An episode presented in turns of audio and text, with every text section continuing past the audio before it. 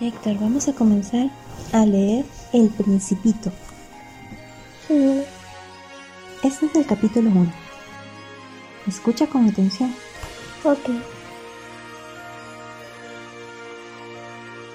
Una vez, cuando tenía seis años, vi una, una imagen magnífica en un libro sobre la selva virgen que se titulaba Historias vividas representaba una boa que se estaba tragando una fiera. Mira, aquí está la, la, fiera. Y la boa. Y una serpiente, una boa que le está, se, lo, quiere comer. La boa está ahí rodeando a la... A la, fiera. A la fiera con la boca ahí para comérselo. El libro decía, la boa se traga a la presa entera sin masticarla. Luego no puede moverse y pasarán los 10 meses de la digestión durmiendo. ¿Te imaginas una boa dormir tanto? 10 meses. Entonces reflexioné mucho sobre la aventura de la jungla y por mi parte, con un lápiz de color, conseguí hacer mi primer dibujo. Mostré mi obra a las personas mayores y les pregunté si el dibujo les daba miedo. Me preguntaron, ¿por qué tenía que dar miedo un sombrero? Un sombrero, imagínate. Y es que sí, parecía un sombrero, ¿no?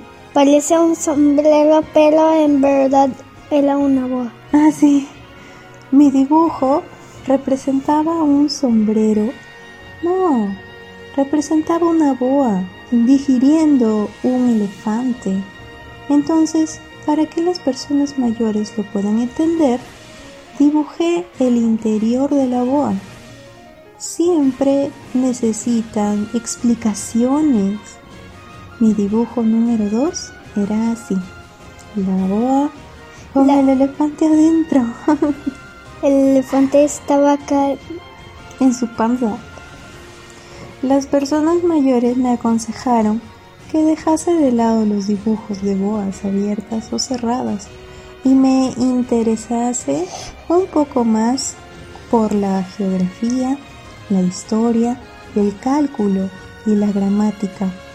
Fue así como a los seis años abandoné una prometedora carrera de pintor.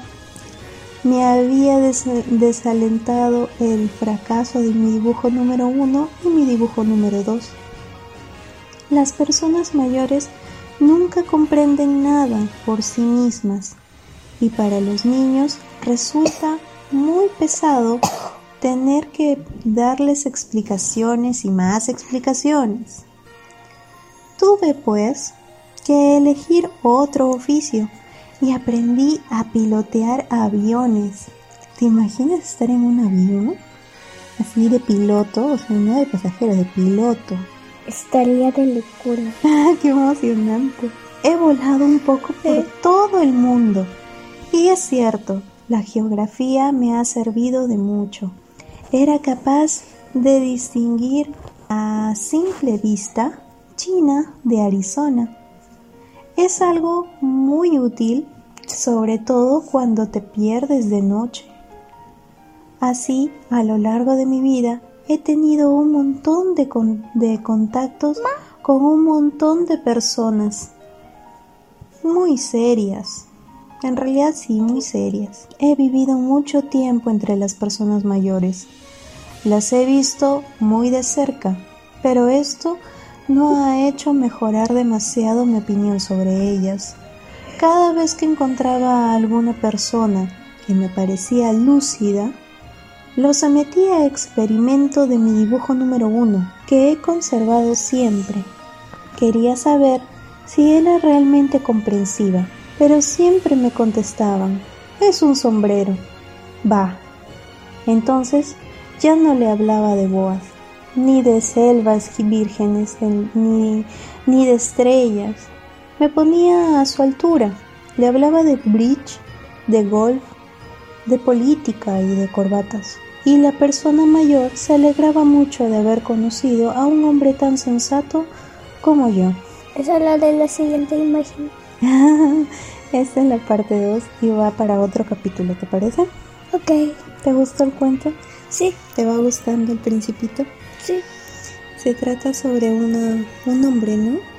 Un hombre que cada vez que, que encuentra algo impresionante lo dibuja para la gente. Pero no lo entendían cuando era niño.